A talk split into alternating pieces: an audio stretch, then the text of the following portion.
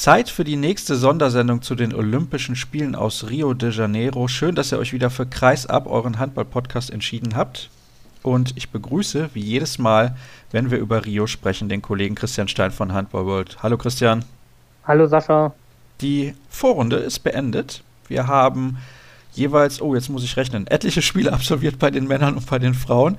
Jeweils fünf Spieltage. Jeweils. Ja, okay, alles klar. Gut, dass du mir da auf die Sprünge geholfen hast. Jedenfalls ist die Vorrunde beendet und wir starten durch in das Viertelfinale, blicken aber natürlich vorher noch zurück auf das, was in der Gruppenphase alles so passiert ist. Das ist jede Menge gewesen. Es gab auch ein paar Überraschungen. Am Ende haben sich zumindest bei den Männern fast alle durchgesetzt, von denen man das vorher hätte glauben können. Eine relativ große Überraschung gab es, fand ich. Und bei den Frauen sieht es relativ ähnlich aus, wobei wir dann doch richtig lagen. Vor allem du lagst richtig, aber da kommen wir später drauf zu sprechen. Wir schauen als erstes natürlich auf die Begegnung der deutschen Mannschaft gegen Ägypten. 31 zu 25 hat die DHB-Auswahl gewonnen. Eine relativ souveräne Leistung über 60 Minuten eigentlich, denn zur Halbzeit haben wir mit drei geführt und am Ende mit sechs gewonnen. Also man kann sagen, man hat das von vorne weg durchgezogen.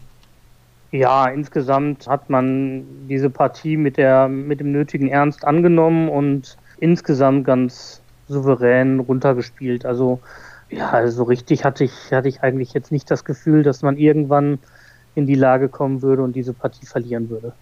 Was wieder sehr, sehr gut geklappt hat, fand ich, war die erste Welle. Da hatte ich ja vor zwei oder drei Sendungen schon mal drüber gesprochen, dass wir bei der Europameisterschaft in Polen das Spiel eigentlich ganz anders aufgezogen haben. Da sind wir kaum erste Welle gelaufen. Was mir hier auffällt, ist, dass Andreas Wolf das auch richtig forciert. Der versucht ganz aggressiv auch direkt den langen Ball zu werfen auf Gensheimer oder auf Reichmann und das funktioniert herausragend gut. Ja, die erste Welle funktioniert wirklich sehr, sehr stark und das ist auch einer der Punkte, wo Deutschland wirklich mit den besten Wert eigentlich hat. Also in Sachen Gegenstoß effizient kann uns bei 90 Prozent verwandelten Gegenstößen keiner das Wasser reichen. Das ist auf jeden Fall eine Hausnummer. Und das hilft natürlich vor allem, wenn es im Positionsangriff nicht so läuft. Das könnte jetzt in der K.O.-Phase nochmal doppelt wichtig werden. Ja, das wird interessant. Also Deutschland hat mit weitem Abstand bislang die effektivste Angriffsquote gehabt, also sowohl beim Angriff wie auch bei den Würfen aufs Tor. Da haben wir die Konkurrenz deutlich hinter uns gelassen. Das einzige, ja, kleine Problem, was die DAB-Auswahl hat, das ist aber auch abwehrbedingt. Äh, wir haben relativ wenige Steals. Da fehlt uns vielleicht Christian Zeitz, nein, äh, Scherz. Aber ansonsten, unsere Torhüter sind noch nicht so da, wie man sich das vielleicht manchmal erhoffen würde. Oh, wobei die Leistung von Andreas Wolf zumindest gefühlt, ich habe jetzt die Zahlen nicht gesehen, gestern herausragend gut war. Ja, also er, er hält natürlich dann auch sehr spektakulär, wobei man zum Beispiel gerade bei den sieben Metern auch sagen muss, da fehlen dann auch die Abpraller wieder. Ne? Also er hält zwei sieben Meter von Ägypten und die landen dann aber wieder als Abpraller bei den Nordafrikanern. Da äh, haben ihn natürlich dann seine Vorderleute teilweise auch wieder ein bisschen im Stich gelassen. Und äh, ansonsten, er hält halt sehr spektakuläre Bälle, äh, ist aber zum Beispiel gerade von den Außenpositionen haben wir da ein Riesenproblem bis jetzt. Dir fehlt ein wenig die Galligkeit? Die Galligkeit ist, glaube ich, ein bisschen schwierig. Also ähm, ja, dieses, dieses unbedingt äh, um jeden Ball in der Abwehr hinterher zu kämpfen, wenn er, wenn dann die Parade da ist, das fehlt mir ein bisschen. Das andere ist so dieser Spagat, den man, glaube ich, auch erstmal, auf den man sich einstellen muss durch die, durch die Abwehrarbeit, durch die konsequentere Linie der Schiedsrichter bei diesem Turnier. Dadurch, dass man natürlich auch viele, viele Zeitstrafen kassiert hat, also gemeinsam mit Slowenien ist man Schlusslicht der Fairplay-Wertung, also den Namen Bad Boys. Das Image wird ordentlich gepflegt bei diesem Turnier. Das äh, macht es natürlich dann insgesamt schwierig für die Torhüter, dieses, äh, wenn man dann immer viel in Unterzahl agiert. Deswegen die Abwehr hat aktuell noch nicht so die Top-Werte, wie sie das bei der Europameisterschaft hat. Diesmal äh, liegt wirklich der Pluspunkt der deutschen Mannschaft in der Offensive. Kann das denn so dauerhaft funktionieren im weiteren Verlauf dieses Turniers? Ja, das wird sehr spannend. Also Katar hat zum einen das beste Torhüter-Duo in diesem Turnier. Von daher werden wir mal sehen, wie sich das auswirkt. Auf der anderen Seite hat Katar gerade auf den Außenpositionen bislang keine gute Effektivität an den Tag gelegt. Äh, das könnte vielleicht auch den deutschen Torhütern ganz gut zu Nutzen kommen. Und ja, da werden wir mal sehen, wie sich dieses Viertelfinalduell entwickelt. Grundsätzlich denke ich, gehen wir als Favorit in dieses Spiel. Das sollten wir als Europameister und Gruppensieger jetzt auch so entsprechend angehen. Und es wird aber bei weitem kein Selbstläufer. Vielleicht liegt es auch daran, dass die Kataris keine guten Außen haben, dass die Quote nicht stimmt. Kennst du einen guten Außen, der für Katar spielt? Ich nicht. Nee, der, der Abdul Razak Murat, der punktet natürlich vor allem durch seine, durch seine Stils und die entsprechenden Konter.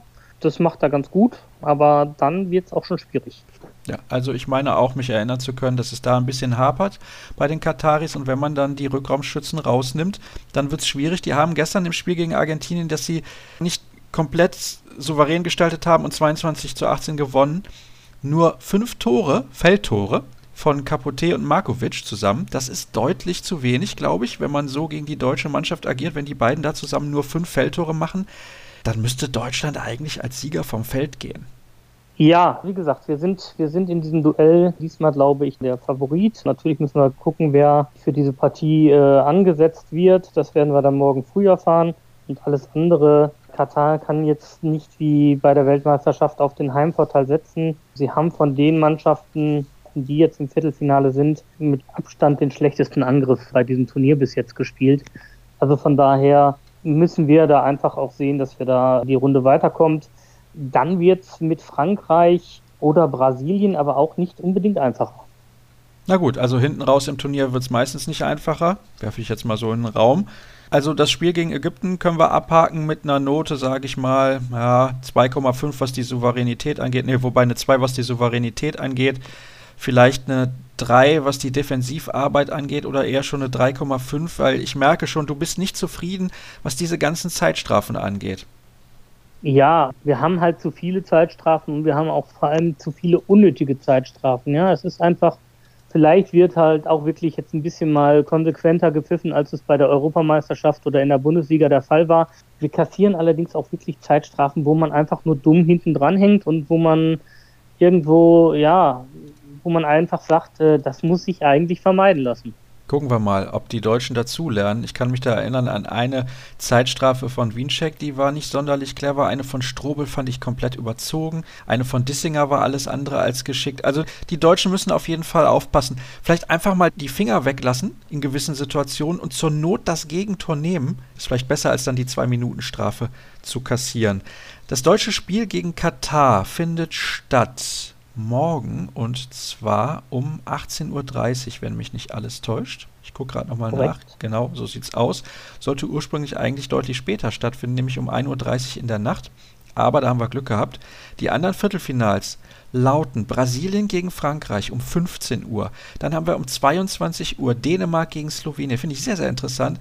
Ebenso um 1.30 Uhr in der Nacht dann Kroatien gegen Polen. Jetzt schauen wir mal auf die anderen Ergebnisse noch von diesem Spieltag. Da sehen wir, die Kroaten 41-26 gewonnen gegen Tunesien.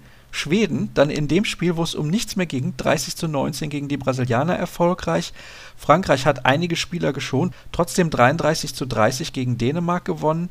Polen hatte vor dem deutschen Spiel mit 20 zu 25 gegen Slowenien verloren. Die Slowenen machen sehr viel Spaß bei diesem Turnier.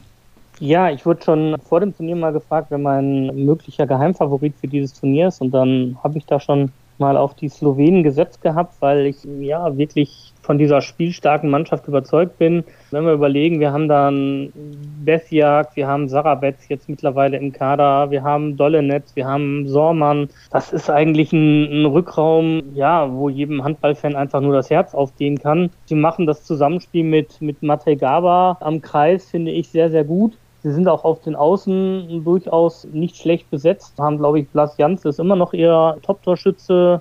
Das einzige Problem ist natürlich, dass sie, dass sie viele Zeitstrafen kassieren. Das wirkt sich allerdings gar nicht so negativ auf, weil sie eben mit diesem zusätzlichen Feldspieler dann das wirklich sehr, sehr gut und spielstark in der Offensive dann lösen. Man möge sich mal vorstellen, die Slowenen hätten absolute Top-Spieler im Tor, auf halb links und am Kreis. Auch wenn Gaban ein relativ gutes Turnier spielt da am Kreis. Aber ich denke, absolutes Weltklasse-Niveau stellt er nicht dar. Auch Skoff, der Torhüter, nicht. Und auf halb links, da haben sie schon seit vielen, vielen Jahren ein Problem. Also, wenn die diese Position noch Weltklasse besetzt hätten, dann wären die eine Mannschaft, die jedes Mal um den Titel mitspielen würde. Aber es wird sehr, sehr interessant gegen Dänemark. Ja, dann machen wir das doch mal so.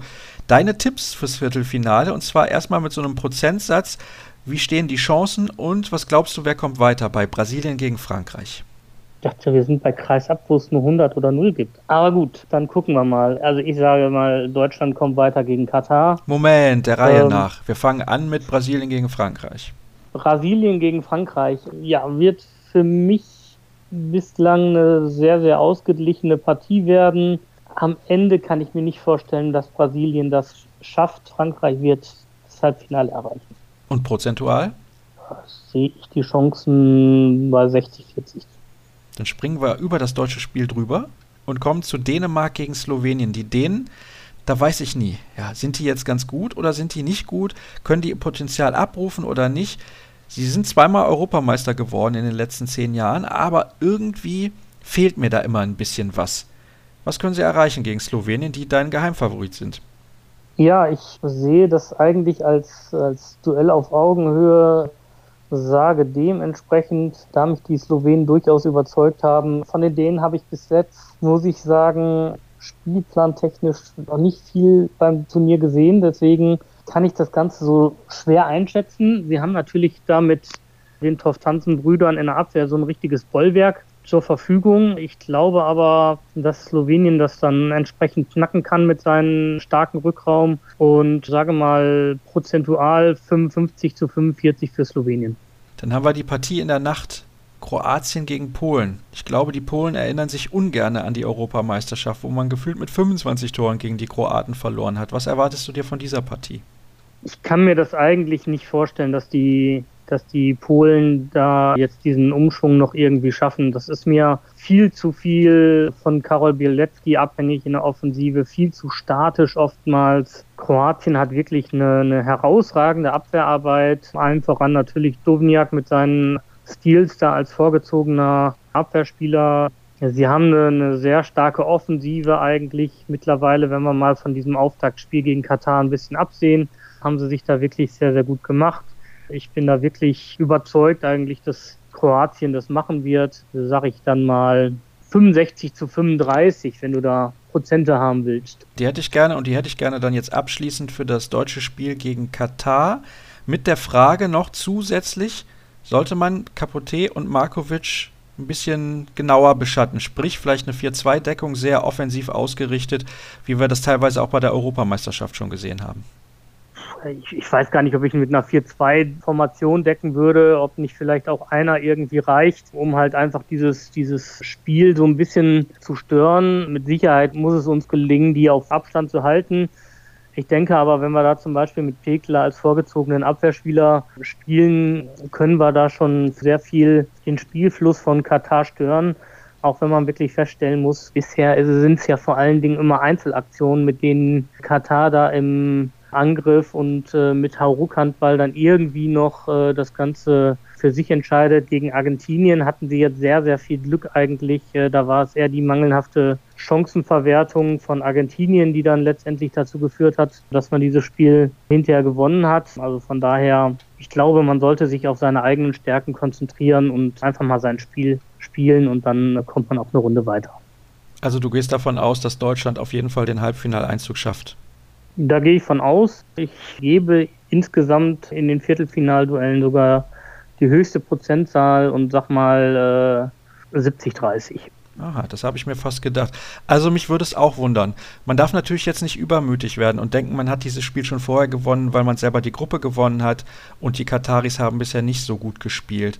Aber es spricht sehr viel dafür, dass man die Revanche schafft und ich erinnere mich nur allzu gut an dieses Viertelfinale bei der Weltmeisterschaft 2015. Ich hoffe nur sehr, dass die Schiedsrichter nicht aus Mazedonien kommen. Aber gucken wir mal, warten wir mal ab, was da passiert, was die Ansetzung angeht. Es wäre auf jeden Fall eine schöne Sache, wenn wir dieses Spiel gewinnen, denn dann spielen wir auf jeden Fall um die Medaillen.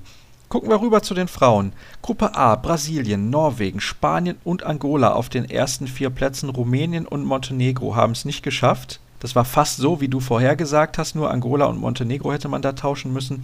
In der Gruppe B Russland mit 10 zu 0 Punkten, bisher die überzeugendste Mannschaft. Dann haben wir Frankreich, Schweden und die Niederlande, dahinter Korea und Argentinien. Es geht ja schon los um 15 Uhr. Das erste Duell Brasilien gegen die Niederlande finde ich sehr, sehr spannend. Die Brasilianerinnen haben auf jeden Fall den Druck auf ihren Schultern und die Niederlande können befreit aufspielen. Ja, kann man so sehen. Brasilien ist natürlich, hat aber auch dann den, den Heimvorteil und die Unterstützung des Publikums auf seiner Seite. Ähm, da wird man dann immer sehen, inwiefern dieser, dieser Druck der heimischen Kulisse da irgendwann mal zur Belastung wird. Ich glaube, im Moment beflügelt er in den meisten Spielen eher beide mit, mit guten Torhüterinnen, wo Brasilien wirklich überraschend ein bisschen aus meiner Sicht geschwächelt hat, war auf den Außenpositionen. Da haben sie nicht so ganz die gute Wurfquote gehabt, wie man sie vielleicht von vorherigen Turnieren kennt. Der Rückraum ist aber wirklich stark und bei den Niederländerinnen ist auch vor allem der Rückraum richtig, richtig gut. Also es verspricht sehr, sehr ausgeglichen zu werden. Wenn ich mich nicht irre, sind, glaube ich, die beiden Norwegerinnen als Schiedsrichterinnen angesetzt worden, die das Champions League Finale gepfiffen haben. Ja, vielleicht können sich dann Nicke Groth und Eduarda Amorim noch mal ein bisschen ans sieben Meter werfen erinnern. Aber wie gesagt, das wird ein Duell auf Augenhöhe. Ich sehe Brasilien aufgrund des Heimverteils ganz, ganz knapp vorne. Also 51, 49, ja. Ungefähr. Ist es denn auch so eng beim Spiel um 18.30 Uhr zwischen Spanien und Frankreich? Gehe ich von aus. Frankreich ist normalerweise eine Mannschaft, die wirklich über ihre starken Torhüterinnen kommt, über die Abwehr kommt und ihnen fehlt so ein bisschen dieses, diese, diese Qualität in der Offensive. Und gerade da kann dann Spanien zum einen mit seinen guten Torhüterinnen, aber auch durch die Steals, die dann Alexandrina Barbosa erreichen wird, diese Partie doch relativ lange offen halten. Ich glaube, im Endeffekt wird sich Frankreich immerhin mein Kandidat für Gold und die Finalteilnahme am Ende dann durchsetzen. Dann haben wir, ach so, prozentual heißt das? Prozentual heißt das 55 zu 45. 22 Uhr. Skandinavisches Duell. Schweden gegen Norwegen. Ich glaube, hier sind die Norwegerinnen klar favorisiert. Ich denke auch, es kommt natürlich bei Norwegen immer darauf an, wie gut kann man die, die erste Welle unterbinden und wie gut bekommt man letztendlich eine Heidi Löke in den Griff. Das ist seit Jahren bei Norwegen der Fall.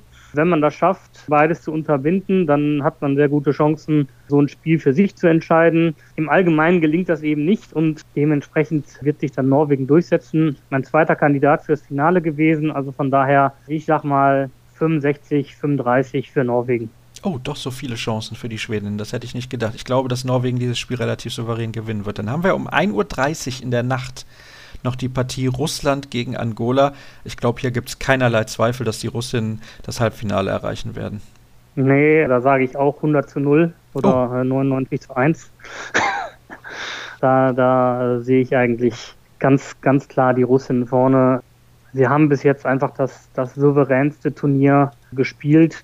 Angola von der Effektivität überhaupt nicht stark, von Torhüterleistungen nicht stark sie haben ein bisschen Glück einfach gehabt, dass sie dieses Spiel gegen Rumänien dann gewinnen konnten und ja, ansonsten sind die, äh, sind aber die Quoten oder die statistischen Werte von, von Angola doch eigentlich fast nicht ausreichend, um zu den besten acht zu gehören. Also von daher, ich kann mir das nicht vorstellen, dass es äh, gegen eine Mannschaft wie Russland im Endeffekt reichen wird. Schauen wir auf die Statistiken, wie fast immer am Ende der Sendung. Bei den Männern Lasse Swan mit 36 Feldtoren und keinem 7 Meter, die Nummer 1 vor Karol Bilecki mit 33 Toren und Rafael Capote von Katar 31 Feldtore. Bilecki, der hat auch ein paar 7 Meter dabei, insgesamt 18 Tore aus dem Feld. Ich sehe übrigens, wenn alle deine Tipps stimmen werden, heißt der Torschützenkönig diese Olympischen Spiele wahrscheinlich Uwe Gensheimer oder Tobias Reichmann. Sehr, sehr interessant. Kann man jetzt schon so sehen, wenn man mal guckt auf die Top 15 der Torjäger. Bei den Frauen haben wir folgende Spielerinnen ganz vorne. Christina Nergo heißt Nagu, das E wird wohl nicht ausgesprochen, habe ich gelesen. 44 Tore, ganz klar die Nummer 1 im Moment. 8,8 Tore pro Spiel. Dahinter Nora Mörk mit 37 Toren und Nathalie Hagmann aus Schweden mit 35 Treffern. Die Rumäninnen sind allerdings schon ausgeschieden, deswegen wird das mit dem Torschützenkönigen-Titel für Nagu dann nichts. Ja, ich hätte gerne so dein Highlight der Vorrunde und deine größte Enttäuschung der Vorrunde Ich glaube, die größte Enttäuschung, wenn man die, die Erwartungen sieht, waren bei den Frauen mit Sicherheit Montenegro und bei den Männern, denke ich, Schweden. Alles andere konnte man so ein bisschen, bisschen erwarten. Schweden hatte für mich wirklich dieses Problem, dass sie sich zu sehr irgendwie mit den Zeitstrafen aufgehalten haben. Äh, sie haben direkt schon nach dem Deutschlandspiel herumgejammert, dass sie ja für Kleinigkeiten irgendwie vom Platz gestellt worden wären und bei Deutschland das richtig harte Aktionen gewesen wären. Und ich habe das irgendwie anders gesehen. Ich habe da sowohl bei Kim Anderson wie auch bei Tobias Karlsson waren es teilweise richtig doofe Aktionen einfach nur. Und ich glaube, da fehlte dann insgesamt diese, diese Fokussierung. Man hat sich da in, in einer Wehleidigkeit verloren und insgesamt gerade zum Turnierbeginn als schlechter Verlierer erwiesen, was ich so von Schweden eigentlich bisher nicht so kannte. Deswegen war Schweden für mich insgesamt die große Enttäuschung bei diesem Turnier, sowohl sportlich wie auch vom Verhalten her. Und dein Highlight? Ja, mein Highlight, das neue Spiel mit, mit 7 gegen 6, was wir bis jetzt eigentlich noch nicht so richtig gesehen haben. Also korrigiere mich, wenn ich falsch liege, aber ich sehe bis jetzt irgendwie maximal Deutschland, mitunter mal Kroatien oder Slowenien mal wirklich mit sieben Feldspielern auf dem Parkett stehen. Alle anderen nutzen die neue Möglichkeit eigentlich nur, um die Unterzahl auszugleichen. Deswegen finde ich das eigentlich, ich finde es gut, dass Sago Sigurdsson das da wirklich teilweise forciert und seinem Team so einen taktischen Vorteil verschafft. Schauen wir mal, ob sich dieser taktische Vorteil dann auch in der K.O.-Phase widerspiegeln wird. Meine größte Enttäuschung der Vorrunde, jetzt rein sportlich gesehen, war auf jeden Fall die Tatsache, dass die beiden Comeback-Stars dieses Turniers, nämlich Bojana Popovic und Kim Anderson, sagen wir es wie es ist, grottenschlecht gespielt haben. Die haben beide eine sehr, sehr mäßige Leistung gebracht und ihren Teams nicht helfen können. Beide jeweils letzter in der Gruppe geworden. Also, ja, was soll man dazu noch sagen? Das war nichts von beiden außerdem finde ich ein bisschen enttäuschend, dass sehr oft die Halle leer ist und die brasilianischen Fans dann auch teilweise nicht für Brasilien sind, sondern sehr gegen den Gegner von Brasilien. Also nicht nur im direkten Duell, sondern das konnte man auch gestern ein bisschen feststellen. Da waren die brasilianischen Fans stark für Ägypten, damit die Brasilianer eventuell noch Gruppensieger werden können. Also na gut, okay. Heimvorteil hin oder her, mir gefällt es nicht so ganz, aber ist nur meine persönliche Meinung. Hat man aber auch bei anderen Sportarten ja zum Beispiel dem Tennis schon ein bisschen mitbekommen, dass das nicht immer so fair zugeht, wie es zugehen sollte. Highlight finde ich natürlich die relativ souveräne Vorstellung der deutschen Mannschaft. Das fand ich schon sehr, sehr beeindruckend. Und Angola bei den Frauen. Hätte ich nämlich nicht gedacht, dass die weiterkommen. Für die eine tolle Geschichte, dass sie es ins Viertelfinale geschafft haben. Da wird wahrscheinlich Endstation sein gegen Russland, aber trotzdem auf jeden Fall ein großartiger Erfolg dann war es das für die heutige Ausgabe. Es ist schon wieder relativ lang geworden. Zwei, drei Themen hätten wir bestimmt noch gefunden, aber der Kollege Christian Stein muss ja auch irgendwann nochmal arbeiten, oder? Wie sieht es da aus? Der Kollege Christian Stein ist schon seit heute Morgen quasi dran, weil ich mir natürlich das Spiel zwischen Argentinien und Katar habe äh, nicht entgehen lassen und ja, mit Blick auf die, auf die Bedeutsamkeit dieses, dieses Endspiel um das letzte Viertelfinalticket muss man dann auch entsprechend mal eine Nachtschicht einlegen und ja, jetzt geht der Tag weiter. Die Frauen sind dann heute dran. Also es wird ein langer Tag. Ein langer Tag, aber ich glaube, er lohnt sich mit tollen Handballspielen auch, wenn gefühlt beim 22 zu 18 diese Partie von Katar gegen Argentinien jetzt nicht so überragend war, oder? Nein, ich habe es ja vorhin schon ein bisschen gesagt. Es war eigentlich, hat Katar dieses Spiel wirklich vor allen Dingen mit vier Toren gewonnen, weil dann Argentinien seine Chancen nicht genutzt hatte. Ich kann mich da ähm, gerade so Mitte, Ende der zweiten Halbzeit daran erinnern. Argentinien hat die Chance auf den Anschlusstreffer, hat sich den sieben Meter herausgearbeitet und scheitert dann wirklich zweimal schlecht von der, von der sieben Meter Marke. Einmal wirft Fernandes übers Tor und, und einmal hat Pablo Simone den wirklich so schlecht geworfen, dass er einfach auch äh, einfache Beute für Stojanovic war. Und das war insgesamt einfach zu wenig von Argentinien dann in dieser Partie auch wenn sie mit Sicherheit im Rahmen ihrer Möglichkeiten alles gegeben haben, aber es war nicht die Stärke von Katar, es war eher die Schwäche des Gegners, die dann letztendlich diese Partie entschieden hat. Hoffen wir, dass die Schwäche des Gegners nicht die äh, Spiele der deutschen Mannschaft entscheidet, sondern dass Deutschland wirklich zur Top-Leistung findet. Nicht unbedingt jetzt schon im Spiel gegen Katar, aber vielleicht dann danach. Ja gut, jetzt träumen wir schon wieder vom Halbfinale. Erstmal fürs Halbfinale qualifizieren. Also das Spiel findet dann morgen statt. um 18.30 Uhr. Perfekte Uhrzeit für deutsche Verhältnisse und die deutschen Zuschauer. Also besser hätte es kaum kommen können. Warten wir mal ab. Alle weiteren Informationen, ihr wisst das, findet ihr bei facebook.com slash kreisab und auch bei Twitter at kreisab.de. Das war's für die heutige Sendung. Bis übermorgen.